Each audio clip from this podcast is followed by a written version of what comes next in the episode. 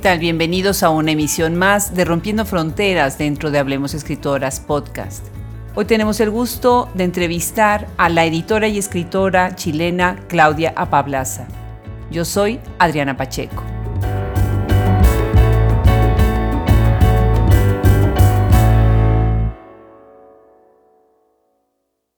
Claudia Apablaza nació en Rancagua, Chile, el 20 de octubre de 1978. Es escritora y ha sido publicada en varios países como España, México, Chile, Perú, Estados Unidos, Venezuela, Italia y Cuba. En 2005 recibió el premio de cuentos de la revista Paula, es coordinadora de la editorial Los Libros de la Mujer Rota y cursa el doctorado en literatura en la Pontificia Universidad Católica de Chile. Algunas de sus obras son Diario de Quedar Embarazada, Ediciones B, Penguin Random House 2017, Go y el Amor, La Calabaza del Diablo, Editorial Arte Literatura 2013, que ganó precisamente el Premio Cubano Alba de Narrativa para autores menores de 40 años de Latinoamérica y el Caribe. Otras de sus obras son M. A. La Tristeza de la No Historia, Editorial Cuarto Propio 2010, y Diario de las Especies, Ediciones Barataria 2008.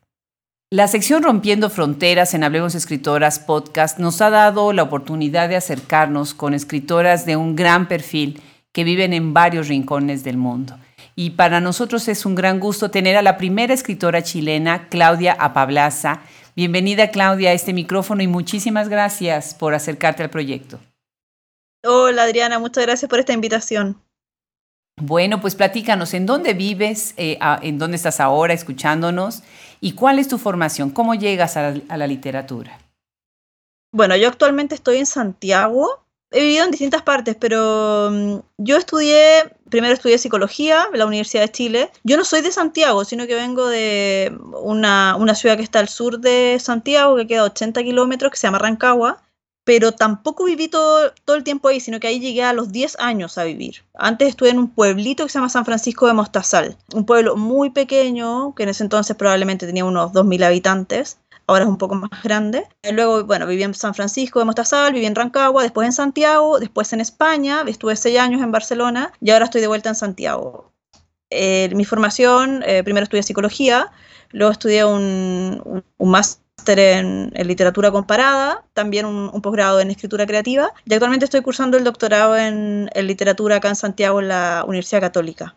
Qué interesante. Entonces, ¿tú empezaste a escribir antes de acercarte ya al doctorado? ¿O cómo fue el orden en el que empezaste a escribir? Sí, sí, empecé a escribir, eh, bueno, ya creo que hace 20 años atrás, un poco más incluso. Y también estuve siempre entre estudiar psicología y literatura, como que nunca lo tenía muy, muy claro. Finalmente me, me, decidí por, por, estudiar psicología. Ya tenía varias opciones, estaba buscando una, una carrera más relacionada a la ciencia humana, ciencias sociales, para después hacer un, posgrado en, literatura. Pero el ejercicio de la escritura como tal empezó antes de entrar a la universidad, yo creo que a los 15 años, incluso antes, estaba en talleres literarios en, el colegio, em, participaba como en algunos encuentros literarios, mucho antes de, llegar acá a Santiago. ¿Y ah, cómo es la, escena literaria en Chile? Bueno, tienen unos escritores fantásticos, escritoras fantásticas. Pero ¿de qué manera se conectan, se conocen? me imagino que Santiago es una ciudad vibrante en cuestión de cultura, de arte, de literatura. Platícanos un poco de la escena literaria. Sí, yo creo que esta ciudad es como bien parecida a todas las ciudades latinoamericanas pensando como en, el, como en el sistema literario, en el circuito literario, que son como muy efervescentes, una cantidad de editoriales muy importante, que ha ido también cambiando, ha ido creciendo con el paso de los años, porque es muy distinto lo que se vivió en los años 90 a lo que se vivió en, el año, en los años 2000 y lo que se está viendo actualmente, con la efervescencia de, una escena, de un campo literario mucho más prolífico, muchas más oportunidades de publicación, Em, con los nuevos también movimientos feministas, también las mujeres tenemos muchas más posibilidades de publicar, de editar, de mostrar nuestro trabajo. Eh, la escena ha ido cambiando, creo que actualmente está muy activa y también está muy, eh, se están realizando muchas redes, en redes de trabajo, redes entre editores, entre autores, bueno, en la época de la dictadura obviamente hubo como un apagón cultural muy importante en casi toda Latinoamérica. Y después ya en los años 90 se empezó como a... Empezaron a haber pequeños cambios. Las primeras editoriales independientes que aparecieron como Cuarto Propio, LOM Ediciones. Eh, y en los años 2000 también ya aparecen unas 20 editoriales más que a la posibilidad de que el, el circuito se empiece a mover un poco más. Entonces, creo que mm, hoy en día tenemos una gran cantidad de editores y también muchos autores y muchas propuestas literarias muy diversas. Eh, ya no está la necesidad de escribir para un cierto tipo de estética, un, un, cierto tipo de demanda que creo que existía en los años 90 o incluso antes, sino que ahora hay mayor libertad de, de escritura, de expresión. Qué bien, qué interesante, fascinante cómo todo se va conectando y cómo hay esta energía ¿no? en todos los países latinoamericanos. Fantástico. Claudia, eh, yo siento que la temática de tus libros es muy interesante, es muy rica, es muy diversa. ¿Cómo, ¿Cómo ha sido tu experiencia y la recepción de tu público en tu lectura, en leer tu obra? creo que la recepción, la recepción de mi trabajo, de los libros que he publicado, bueno, en general siento que he tenido una muy buena recepción de, de los libros que he publicado. Casi siempre he tenido la oportunidad de publicar un libro no solamente en Chile, sino que también publicarlo como en otras pequeñas editoriales independientes o en Latinoamérica o en España, incluso algunos libros han tenido traducciones, como el libro Todos piensan que soy un fakir, que ya se tradujo al inglés, eh, que salió el año pasado en Estados Unidos y también salió en italiano, por edícola. Entonces esas pequeñas como señas que se van dando creo que implican una buena recepción de los lectores a propósito de la obra. Y también depende mucho la recepción de las editoriales que se van publicando los libros porque también ya sabes que hay editoriales que conectan mucho más con los lectores, hay editoriales que tienen mayor, mayor campo de difusión, que tienen mayor alcance con los lectores, entonces creo que también ha dependido mucho de las editoriales en las que voy publicando y también el, la fuerza que le pone un editor al trabajo con un libro, que eso siempre es muy importante, porque también el trabajo de un autor se complementa con el trabajo de un editor. Claro. Y al igual que otras escritoras, eh, yo veo también este tema de escribir sobre escribir, ¿no? Escribir sobre ser escritora, sobre la tarea de escribir. Me parece fascinante siempre que llego a obras así. Me gusta mucho la forma en cómo ponen en diálogo este ejercicio de estar escribiendo y a la vez hacer en el intertexto, ¿no? Una reflexión sobre la escritura. Y tienes dos libros, precisamente Diario de las Especies, que fue publicado por Ediciones Barataria 2008 y tienes también Diario de quedar embarazada, el que platicaremos más adelante ampliamente, publicado por Penguin Random House en el 2017. ¿Por qué escribir sobre escribir? ¿Y cómo tú cambias tu voz en el momento de hablar de la escritura dentro de tus obras? A ver, creo que mm, el, escribir sobre escribir o el escribir acerca de la escritura tiene mucho que ver con que es una pregunta que uno finalmente siempre se termina haciendo a la hora de escribir. ¿Cierto? Todo escritor siempre se cuestiona acerca de su ejercicio cuando está escribiendo un trabajo. ¿Cierto? Porque uno se enfrenta como al ejercicio de la escritura, al ejercicio de la, de la literatura, incluso de la lectura, en que uno no se enfrenta de una forma como inocente, sino que uno también es como crítico de su propio, de su propio quehacer. Entonces, es como preguntarse acerca, digamos, de, como preguntarse acerca de la vida, como preguntas fundamentales, uno también en el ejercicio de la escritura se pregunta acerca de por qué está escribiendo, por qué lo está haciendo de esa forma, hasta qué punto uno puede ir variando dentro de su propio trabajo literario de un libro a otro, eh, las formas de la escritura y no solamente como la temática, la historia. Entonces creo que es una pregunta que siempre me hago a la hora de abordar un nuevo texto y muchas veces, ya sea por error o, qué sé yo, eso se deja ver en el texto. Hay veces que lo he intentado editar, hay veces que trato de, de evidenciar eh, menos lo que es el, trabajo metaliterario dentro de un texto, pero siempre queda algo, siempre queda un personaje que es un escritor, o el mismo personaje principal que es un, que es un, lector, por ejemplo. Siempre el ejercicio de la literatura siempre está dentro de mis textos. En ese sentido, en Diario de las Especies y en Diario de Quedar Embarazada también, o sea, se, se simula el formato de un diario, porque no son, no son necesariamente diarios que yo escribí y después los publiqué sino que se simula el ejercicio de la escritura de un diario, eh, simulando eh, un recurso literario, el recurso de la ficción. Y en esos dos momentos creo que me ha sido como la estructura que siento que le corresponde al texto que estoy narrando. Eso me pasa mucho con ese tipo de estructura. Probablemente uno como cuando está empezando a escribir un libro, cuando uno está pensando qué estructura le va a dar al texto, tiene que encontrar la estructura que más le acomoda a una cierta historia. Entonces creo que en esos dos casos eh, el formato diario fue la, estructura que le es más fiel a la historia que quería contar. Me gusta mucho tu comentario, encontrar el formato que más se adecua a lo que estás escribiendo, no a la historia. Y bueno, pues el formato, por ejemplo, de un libro como Todos piensan que soy un fakir, Ediciones Barataria 2013, me parece de lo más interesante. De verdad, quienes nos están escuchando tienen que leer este libro innovador en los temas, en la estructura, en la voz narrativa. Eh, hablar, por ejemplo, del significado de lo corporal, ¿no? Tener un cuerpo o ser un cuerpo, ¿no? Toda esta idea sobre la alimentación y satanizar la comida y el deseo y la obligación mandatoria de tener una pareja, ¿no? Fascinante la voz narrativa que atraviesa cada una de estas historias, que son pues una colección de cuentos que a veces ya no sabes si son cuentos o no son cuentos, son ensayos, son reflexiones. Interesantísimo, todos piensan que soy un fakir. Platícanos de este libro. Bueno, ese libro, tal como otros libros, que me ha pasado mucho, que no los he programado, así como no ha tenido como un, no, no había un gran proyecto detrás del texto, sino que se ha ido como gestando con los años de escritura, yo muchas veces estoy siempre escribiendo, escribiendo, eh, no sé, pequeños fragmentos, etcétera, que después con el tiempo veo que tienen una cierta conexión. Eso me pasó mucho con Todos piensan que soy un fakir.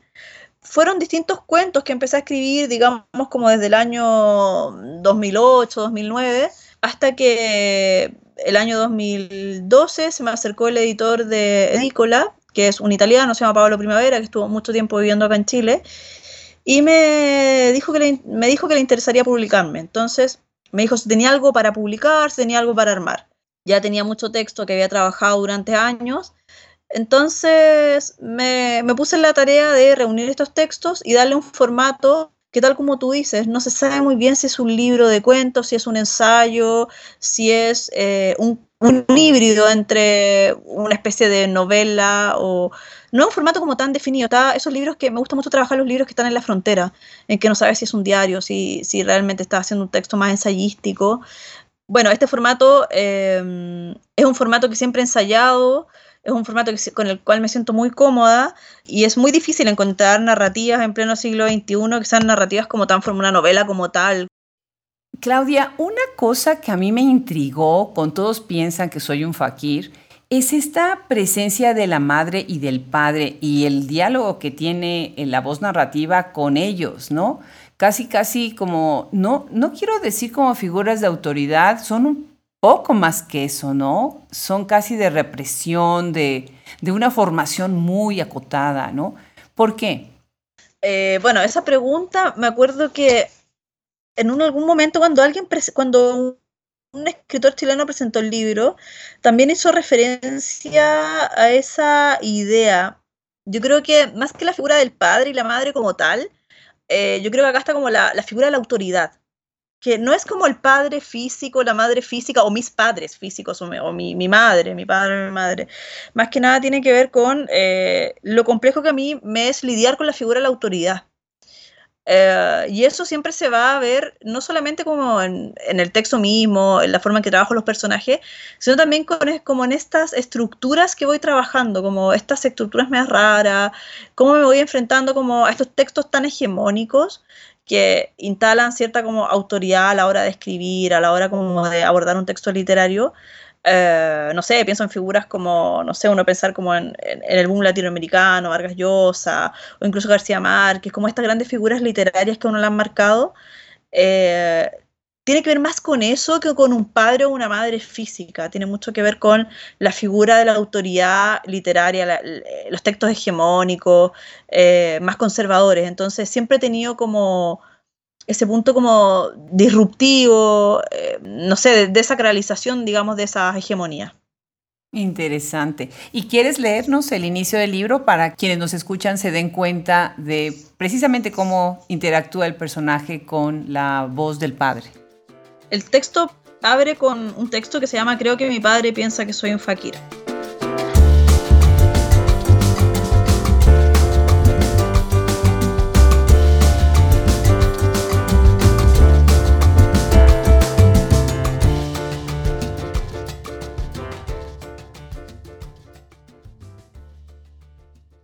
Creo que mi padre piensa que soy un fakir, porque no tengo novio desde hace un año aprox. Digámoslo, los novios siempre me duran poco, unos meses y ya. Los tres últimos me duraron dos meses, tres meses y ocho meses. Después tuve dos amantes, un actor y luego un poeta. Mi padre no conoció a ninguno de ellos, jamás se lo mencioné, ya que prefiero no hablarle de mis amores fallidos y de mis amiguitos de fin de semana. Como no tengo novio, tengo la sospecha de que se pregunta todo el tiempo por qué no lo tengo.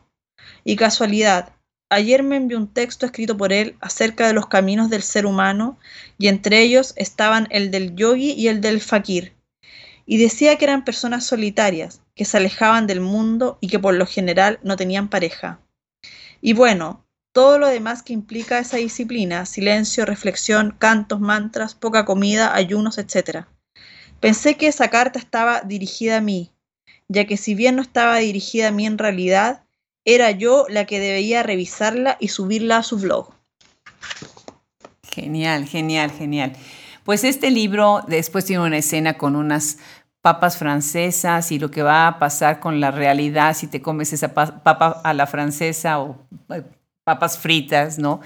Tiene escenas muy simpáticas y tiene escenas también muy crudas, ¿no? Y la, esta relación también un poquito adictiva a, ciertas cosas, ¿no? De, incluso de codependencia. Muy interesante. Felicidades, Claudia, por este libro.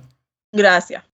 A ver, tienes un libro, Claudia, que no supe cómo pronunciar el título. Me, confieso eh, ignorante en, en no supe qué hacer con Go y el amor. Platícanos sobre este libro publicado por La Calabaza del Diablo, Editorial Arte y Literatura 2013. ¿Cómo se pronuncia el título?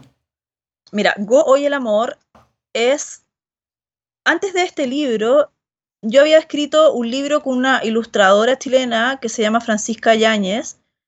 Habíamos escrito un libro que se llamaba Go o Iglé.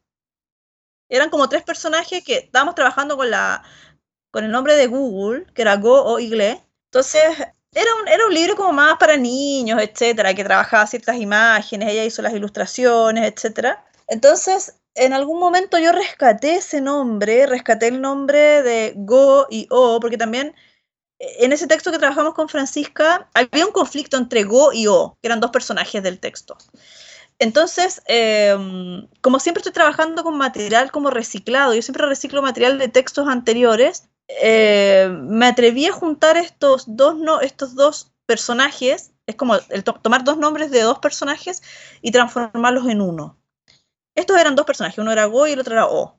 Y finalmente hice una fusión y esta fusión es Go-O. Y le puse esa rayita, esa raya que tiene la O, eh, para que... Eso me lo, me lo sugirió un editor, la verdad es que el editor de ese texto, el primer editor de ese texto que fue una editora cubana, porque este libro yo lo publiqué por primera vez en Cuba, por un premio, el premio Alba de Narrativa, y la editora me dijo que el sonido quedaba mucho mejor si uno tachaba la O, porque si no quedaba como go, así como go o, entonces como que fue una cosa de fonética finalmente que hicimos la tachadura. Y también en el texto se trabaja mucho internamente la tachadura de, los, de ciertas frases, o sea, frases que uno que queda la ambigüedad de que uno las dice y después se tachan, como, como pasa con el recuerdo, como pasa con la memoria, hay cosas que suceden, pero uno también de repente las va tachando. Entonces el texto también tiene ese juego con tachar frases al interior de, de la novela misma. ¿Cómo es que imaginaste el libro en esta introspección hacia una voz interior? Sí, la verdad es que surge de una etapa como muy introspectiva, sobre todo el cuestionamiento como también de estas figuras como más totémicas o, estas figuras más hegemónicas acerca del concepto de lo amoroso. Y surge de ese cuestionamiento, una especie como de, a ver, no sé si podría ser como fastidio o podría ser como el deseo de, construir un poco. Ese, era como el ejercicio que quería hacer, como de construir lo que es el concepto del amor, el amor romántico, el amor que nos han enseñado desde niños, el, de las princesas, etcétera. Y también hay una, reescritura como el, del texto de la Bella Durmiente. Y, ese era como el ejercicio de introspección que estaba haciendo en ese momento, que tiene que ver con eh, el de construir este concepto y ver hasta dónde uno puede llegar en el, en el camino como del lenguaje y la, de la construcción de ese concepto del amor. Entonces, obviamente que estaba conectado con experiencias vitales que estaba viviendo en ese momento, y en ese momento estaba viviendo en España, estaba pasando situaciones como bastante difíciles, y no solamente como el amor eh, de pareja, sino que también otros tipos de acercamiento al amoroso. Entonces, en eso estaba en, ese tiempo y eso se volcó al texto, eh, a la pregunta por este concepto, eh, a la pregunta de los límites de ese concepto y ahí aparece este personaje que está A, que es media extraña, que, que trabaja con, con, ese desligarse y desprenderse de los conceptos aprendidos. Claro.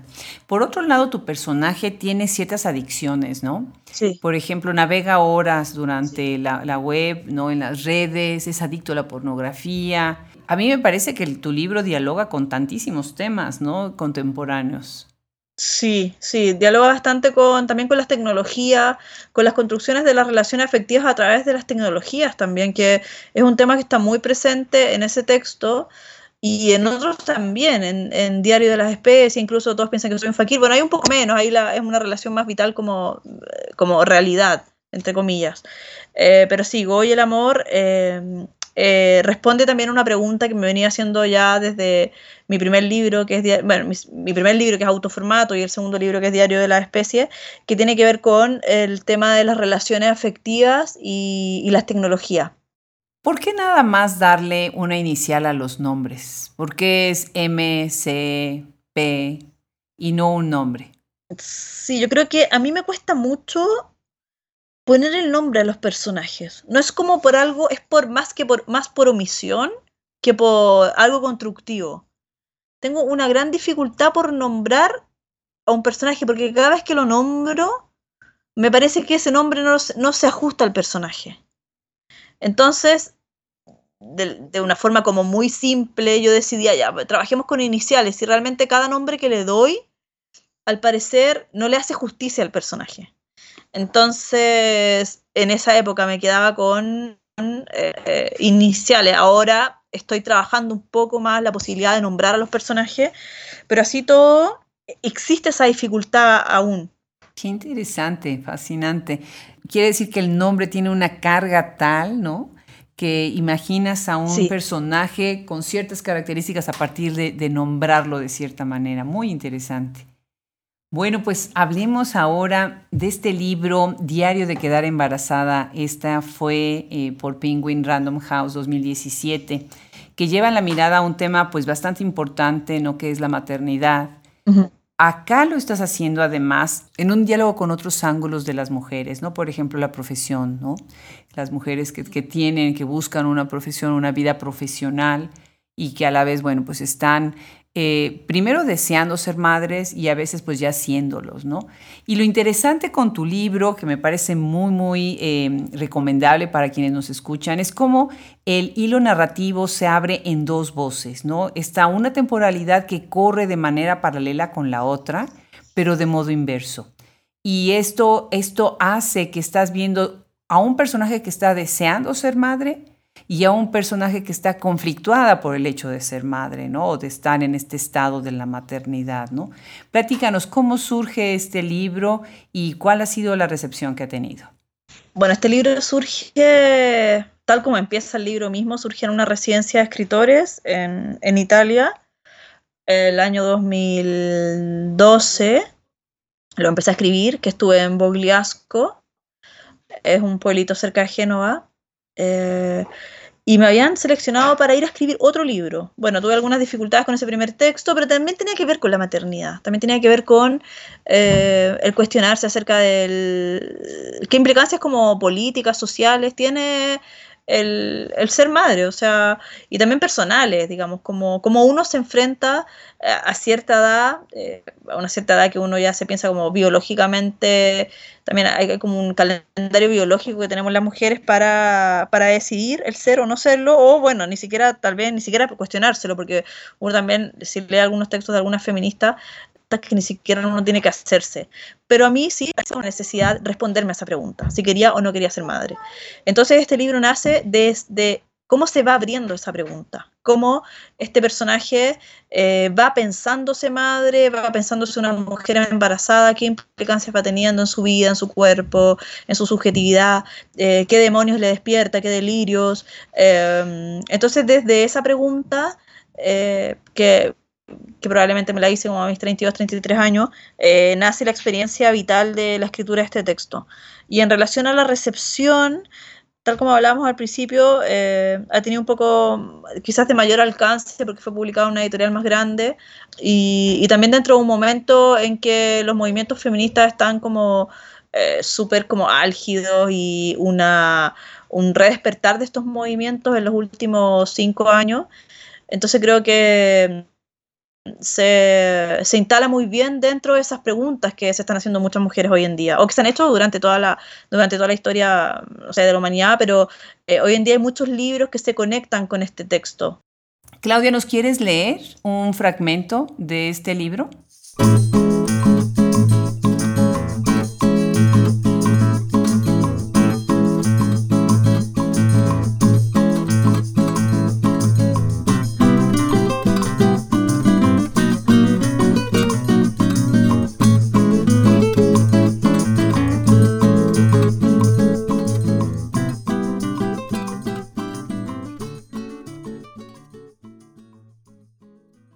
Me siento como dentro de un útero. Me dio un poco de miedo salir de Bogliasco para ir a Génova. Volver a conectarme con la gente, las calles, la ciudad, salir de la oscuridad, lo oscuro, volver a contactarme con esa otra forma de vida. Calles, metros, gente, luces, autos, ruido, taxis, el peligro de las ciudades. Soy yo la que he estado en un útero. He regresado a la infancia. Todo esto no es más que mi experiencia en el útero de mamá. Me parece muy interesante la forma en la que regresas la mirada al tema de que las mujeres, aunque seamos madres, seguimos siendo hijas, ¿no? Somos hijas y en algún momento frágiles, en donde también estamos o queremos estar como si estuviéramos en el útero de nuestras madres, sobre todo cuando nos tenemos que enfrentar a un tema y a un evento tan enorme como es ser madres, ¿no? Como es la maternidad, ¿no? ¿De qué manera sientes tú que esto te ayudó a ti, ya que fuiste madre, a también a repensarte como hija? Sí, yo creo que están, tan completamente ligadas y eso como que creo que lo reflexioné bastante en este texto, como la experiencia de ser madre, de ser hija, de, reconectarse con, con, e, con esa infancia, ser cuidada por alguien, estar todo el tiempo acompañada de, no sé, de mi madre en ese entonces.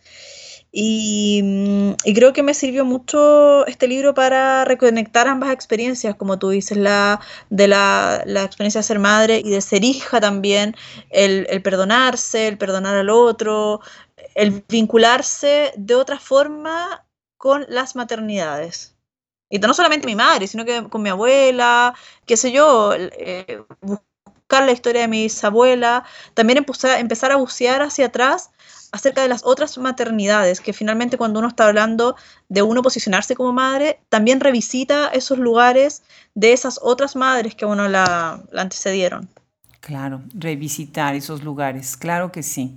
Magnífico. Claudia, pues tienes, eres así como una, como una cajita de sorpresas. Y ahora que yo te he estado estudiando y leyendo y todo, pues eres editora de una editorial mm. bellísima, Los libros de la mujer rota. Sí.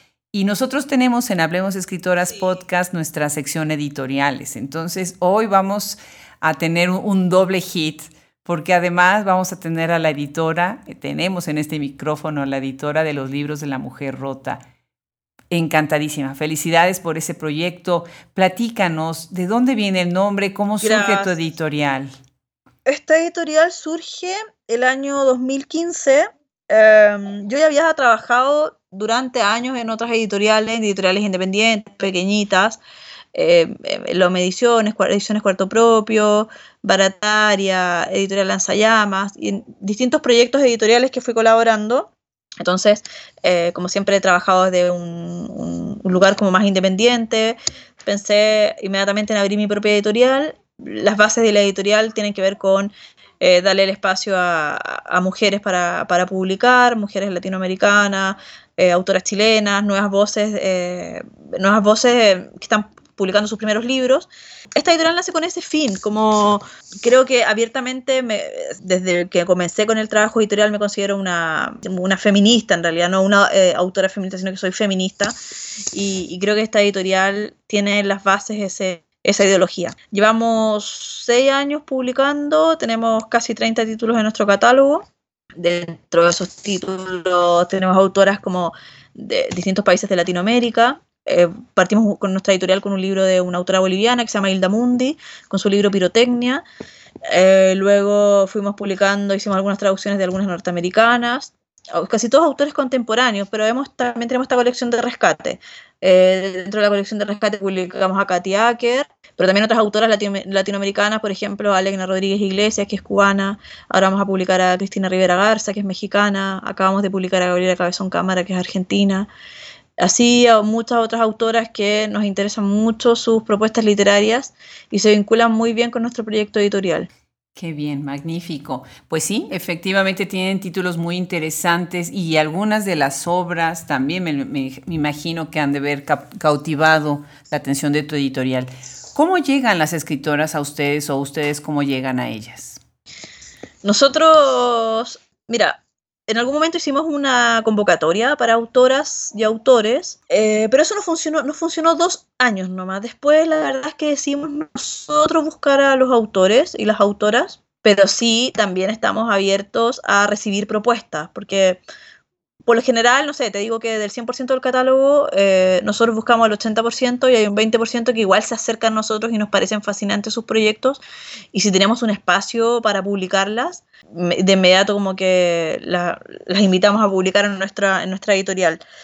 Pero te diré que el 80% es que nosotros buscamos eh, dentro de nuestras inquietudes, en que vamos mirando, vamos leyendo, eh, de qué es lo que más se conecta con nuestra editorial y, vamos tratando de publicarlo. Y también está este espacio para recibir manuscritos que te diré que igual va cambiando, porque hay años en que recibimos muchos más manuscritos, hay años que, en que las propuestas editoriales como que realmente cerramos la, apertura de, esta recepción porque ya tenemos como el, catálogo como definido. Claro, los invito a que entren a su página web, eh, los libros de la mujer rota.com. Van a ver muy interesante el mismo logotipo, eh, llama la atención.